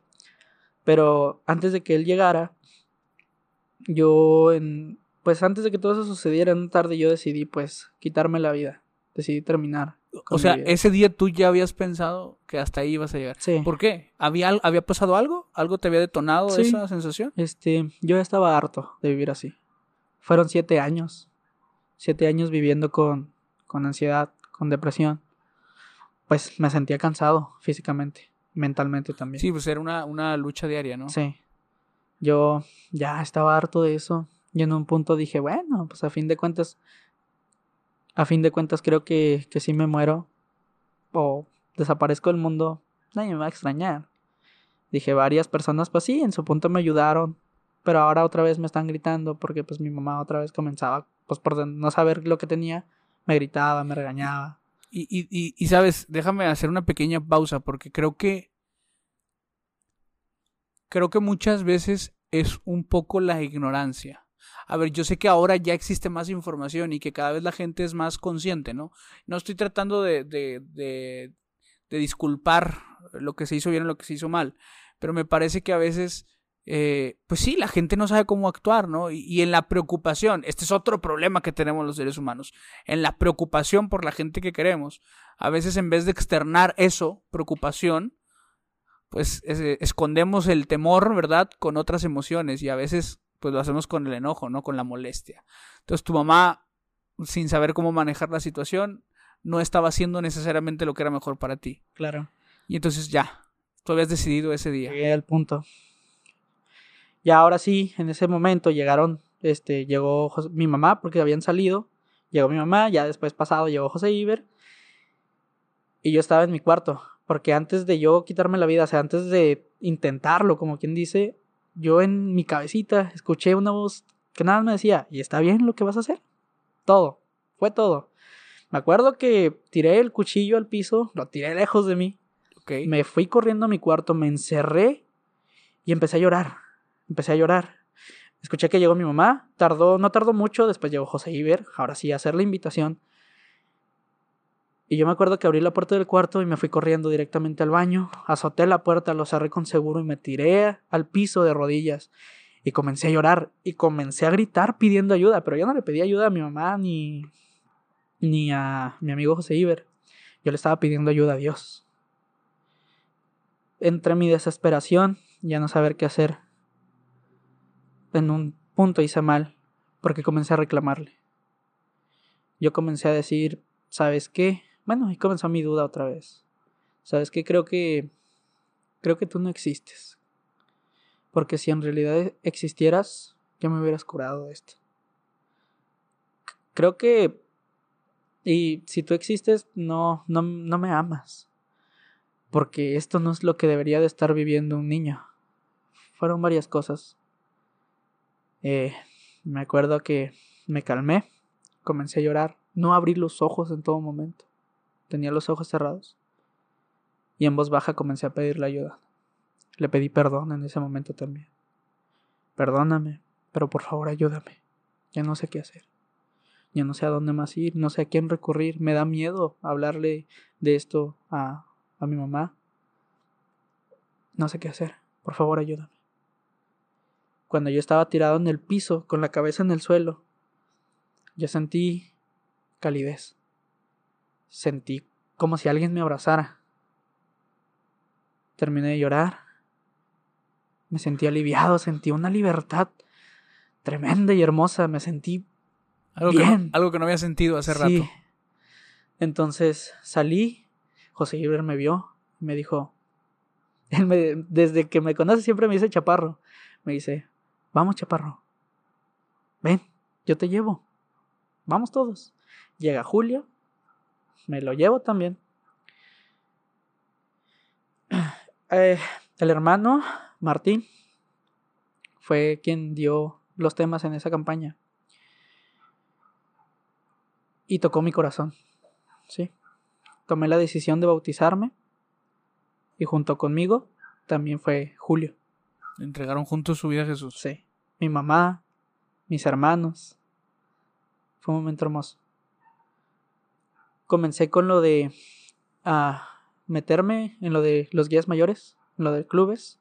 Ok, solamente para darle contexto a la gente que probablemente no va a saber, algunos guías mayores, clubes, a lo que te refieres, es un grupo de, en este caso los guías mayores de 16 años hacia arriba, que hacen algunas actividades al aire libre y también tienen algunas actividades que tienen que ver con el conocimiento de la Biblia, ¿no? Claro. Ok, dicho eso, ahora sí. este, pues yo todavía tenía ansiedad, pero me sentía fuerte. O sea, no lo puedo ni explicar, pero me sentía fuerte. Yo decía, aunque me gane el pánico, aunque no pueda comer, lo voy a hacer porque lo voy a hacer y no me va a ganar el miedo porque yo sé que puedo.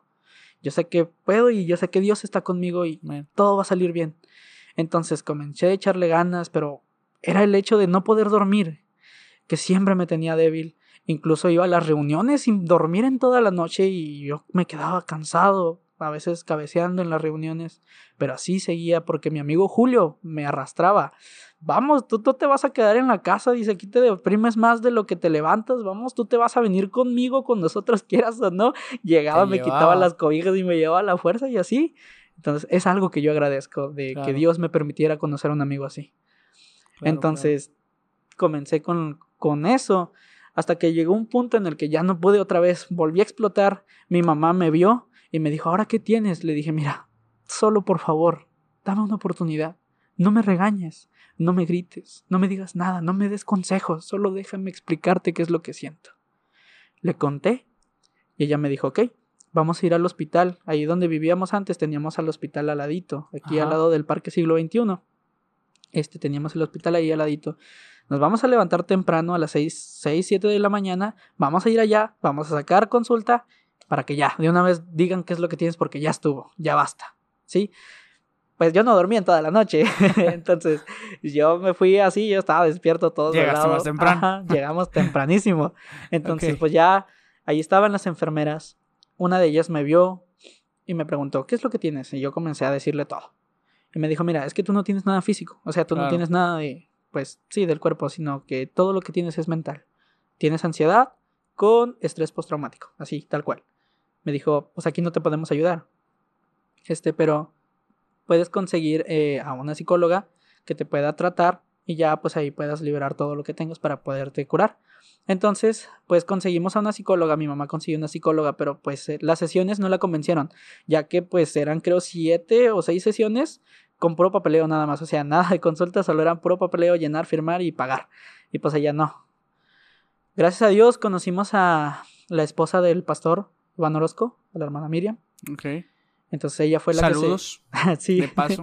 Bueno, Este, ella fue quien se encargó de darme las sesiones.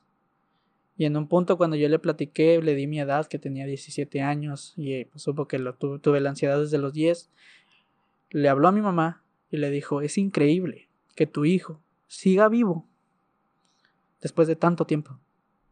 porque yo ya tenía, pues, digamos que la ansiedad se caracteriza por tres etapas. Yo ya estaba en la tercera etapa de la ansiedad con una depresión aguda, ya una depresión severa. Este, por eso fue que llegué al punto de quererme quitar la vida. Ya me dijo, es, es increíble que él siga vivo. Este, mira, yo solo soy psicóloga, pero te voy a recomendar que también vayas con un doctor psiquiatra porque lo que se tiene que tratar ya no es mucho de hablar. Ya también tiene que haber medicamento de por medio.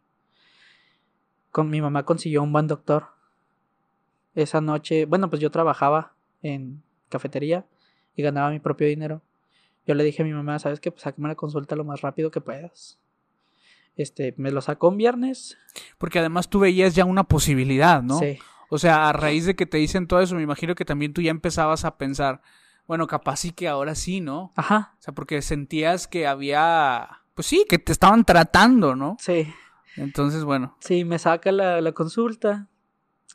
y fíjese cómo son las cosas, ¿eh? Tan profesional y bueno era que entramos directamente así a su consultorio, me mira a los ojos, me estrecha la mano y me dice, tú tienes ansiedad. Todo. Y así como que, ah, caray, ¿cómo supo? Este, mi mamá también, impresionada. Me dice, es que no, no, no tengo que preguntarte nada. Basta con ver tus ojos, basta con ver tu mirada perdida. Es todo lo que necesito para saber qué es lo que tienes. Ya, este, él me platicó, dice, ¿ustedes conocen de Dios? Sí, claro que sí. Dice, ok, pues quiero que tengas fe. Me dice, primeramente yo creo en Dios. Dice, el hecho de que yo sea psicólogo no significa que no crea en Él. Yo creo en Dios. Y yo sé que vas a salir adelante. Me recetó un, el medicamento, me lo regaló incluso. Este, y ya, me dijo, vas a estar en tratamiento primero una semana, después un mes y ya el año. Vamos a ver qué tal te desarrollas. Salimos del consultorio y yo me acuerdo que comencé con un negativismo feo. Y yo le dije a mi mamá saliendo de, del hospital, le dije, ¿sabes que Yo no me voy a tomar las pastillas. Le dije, ¿por qué? Porque este doctor, perdón, pero así lo dije, este doctor está loco. Yo dije, él no sabe ni lo que tengo, nada más me vio y ya según él sabía lo que yo tengo, pero es Una disculpa, una disculpa al doctor. perdón. Este, le digo, no me van a servir y no me los voy a tomar. Así le dije. No me los voy a tomar. ¿Y no te las tomaste o sí? No, pues déjame le digo que ese, en ese mismo momento del hospital, afuera en el patio, oh, pues mi mamá tenía una regla de, de un cachetadón y con eso te... Ah, muy bueno. Los sí, pensamientos. Esos, sí, ¿no? Pues suelen ser muy útiles. Así como le dije, no me lo voy a tomar, así también me lo devolvió. y ya me dice, te los vas a tomar porque vives en mi casa y porque se hace lo que yo digo. No, pues con eso. Con eso hubo. Con eso hubo. ¿Te los tomaste y hubo mejoría? Sí. Llegando a mi casa me tomé la pastilla para dormir y media tableta para la ansiedad. Yo le dije, ni voy a dormir, vas a ver que ni me van a hacer nada. Uf, caí rendido como bebé. No, dormí de maravilla esa noche. Delicioso. Delicioso. Pasó el tiempo. Y una tarde, ya después de que pasó el año, pastor. Una tarde me senté en mi comedor, en el comedor solo, solito, no había nadie en casa, sin ataque de pánico, sin sobrepensamientos, sin nada de eso. Y yo solamente le agradecí a Dios, así, no sé si fue consciente o inconscientemente, yo le agradecí a Dios. Le dije, muchas gracias, Padre. Se siente muy bonito poder pensar con tranquilidad. Fue todo. Entonces, continué con la iglesia, continué congregándome. Y sirviéndole a Dios. Sirviéndole a Dios. Desarrollé pues, el talento del canto. Y si le soy sincero hasta ahorita, pastor, no hay otro lugar que yo no sienta seguro que no sea cuando paso enfrente a cantar y alabar el nombre de Dios. Porque cuando lo hago yo me siento agradecido por todo lo que hizo por mí. Amén. Sabes que, bueno, pensando en lo que, todo lo que has comentado, eh, pienso, pienso mucho, si mal no recuerdo, por aquí ya, ya compartimos una historia en donde yo comentaba algo como esto, y era el hecho de que a veces los seres humanos queremos extraer, sacar los sentimientos, las emociones de la parte de la fe. ¿no? creemos que, que tener fe es sinónimo de no sentirse mal o triste o enojado. Creemos que estas emociones tienen que ver con falta de fe. Pero no es así, a ver, no se puede. Somos seres emocionales por naturaleza, ¿no? Dios nos hizo así también. Naturalmente estas emociones, pues Dios no quería que las tuviéramos, por supuesto, pero el pecado vino a hacer esto y otras cosas más. mientras contabas, sabes que no, no podía dejar de pensar, mientras estaba escuchando tu historia, no podía dejar de pensar en cómo pasaste de, de ven mamá, vamos a orar, un milagro de tu salud, un milagro con el dinero, y, el mismo día después de salir del hospital fortalecido y creyendo que Dios te había escuchado, recaer. Eh, no puede dejar de pensar en eso, no en, no en un sentido de, de, decir, uy, qué mal, Josué. No, en realidad estaba pensando en Elías, en el profeta, ¿no? Que dice la historia que, que él sale, baja, perdón, del monte después de orar, de ver que viene la lluvia, le dice acá, hey, va a llover. Y dice la Biblia que se va corriendo frente al carro de, de Acab. Acab va en el carro obviamente tirado por caballos, no, un carro como ahora, ¿no? Y dice la Biblia que Elías va corriendo, se va corriendo y cuando están llegando a la ciudad, Elías se va para no entrar a la ciudad y acá pues entra a la ciudad porque es el rey, pero a partir de ahí Elías entra en una depresión. La Biblia dice que también, que le dijo a Dios, ya, mejor déjame morir, o sea, ya, acaba con mi vida. Eh, y bueno, podríamos hablar de, otros, de otras historias bíblicas donde vemos escenas como estas, ¿no? Que nos acabas de platicar. Pero me parece muy importante, sobre todo para dar este mensaje a la gente que pudiera estarnos escuchando. A ver, tranquilamente una persona que tiene fe, que cree en Dios, puede estar deprimida. O sea, tenemos que entender que somos seres emocionales y, también somos seres espirituales. Es decir, eh, tener una relación con Dios no nos exenta de sentirnos mal o de sentirnos bien, ¿no? Y, me parece que el, consejo aquí, creo que, digo, evidentemente tú, tú entiendes que Dios estuvo contigo, porque tantos años y, que hoy podamos estar conversando, pues Dios definitivamente te ayudó, te cuidó, lo que nos contaste, el momento en el hospital, los dos momentos en el hospital, Dios estuvo ahí. Pero creo que también es un buen mensaje y me parece importante señalarlo por si de pronto alguno no lo, está entendiendo así. A ver, si, si hay un problema en la mente, hay que ir con quien puede resolver el problema de la mente. ¿no? Eh, el problema espiritual se resuelve de forma espiritual, el problema mental se tiene que resolver de forma mental, el problema físico se tiene que resolver de forma física, claro, si el médico es importante. Y claro que en, el, en, ese, en ese contexto la oración y ponernos en manos de Dios siempre es muy importante también, ¿no? Eh, pero creo que darle su lugar a, a cada cosa es, es muy valioso. La prueba de eso es que aunque Dios te ayudó, ¿verdad?, a sobrellevar esos momentos tan complicados durante toda tu vida, pues el resultado vino cuando de pronto, pues Dios te dirigió al lugar correcto, ¿no? Con las personas que podían hacer algo más. Y, la verdad me da mucho gusto, Josué, eh, voy a ser muy honesto, si yo no estuviera aquí sentado contigo teniendo esta conversación, pues yo probablemente no me hubiera imaginado, ¿no? Todo lo que me acabas de platicar. Eh, no tengo mucho de conocerte tampoco, pero, pero bueno, no, tenía ni idea, ¿no? Ni siquiera tenía idea de, todo esto que me estás platicando, lo cual quiere decir que Dios te ha ayudado bastante, que ah, igual, pues me imagino tú te has esforzado mucho y con ayuda de tu familia me da mucho gusto que podamos estar teniendo esta conversación y sobre todo que termines eh, como me lo estás platicando. Simplemente como para ir dándole un cierre, aunque yo sé que ya lo mencionamos, pero no está de más recalcarlo, ¿podrías decir que Él nos oye? Claro que sí. Así que, pues bueno, Josué, por favor, eh, si hay algo que quisieras decir, como para ir terminando, dirígete a las personas que nos están viendo, que nos están escuchando y lo que quieras decirles, este es tu momento. Hay un versículo que me ayuda mucho cuando me siento desesperado. Y quiero compartirlo con ustedes. Se encuentra en Mateo, Mateo 6:34, y dice, no se preocupen por el mañana, porque el día de mañana traerá sus propias preocupaciones. Los problemas del día de hoy son suficientes por hoy. Siempre me vivía preocupado por por qué me iba a pasar en el futuro, el miedo a morir y todo eso. Pero ahora le doy gracias a Dios porque confío mucho en Él, porque me aprendió, me enseñó, perdón, a confiar en Él. ¿Sí? Quisiera aprovechar el momento también para pedir perdón a aquellas personas que me han invitado a cantar a las iglesias y por causa yo agacho la cabeza. Sigo luchando con una inseguridad que es pues la ansiedad social no puedo estar con mucha gente y me da miedo incluso tratar aunque sean pocas. Ya. Pero de igual manera me encanta alabar la, el nombre de mi Dios. Mi lugar seguro siempre será entonando una alabanza para Él. Y no importa cuántas personas te digan que no puedes. Mientras que estemos acompañados de Dios, todo es posible en esta vida. Hasta que Cristo venga. Amén, gracias. Muchas gracias, Josué, por, por esas palabras y gracias también por compartir tu tiempo y tu historia con nosotros.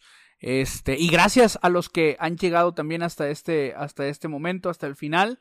Eh, recuerden que en este lugar creemos que Dios nos escucha y, la mejor manera, evidentemente, de poder confirmarlo, pues es llevando nuestros problemas delante de Él. Pon, tus problemas en sus manos y seguramente te vas a dar cuenta que Él te está escuchando. Y bueno, pues eh, no olviden, ¿verdad? Eh, sintonizar las diferentes plataformas. Eh, estaremos subiendo un próximo capítulo y esperamos contar también con su ayuda para que este mensaje pueda llegar a muchas personas. Esto es Juan, Él nos oye. Nos vemos en la próxima.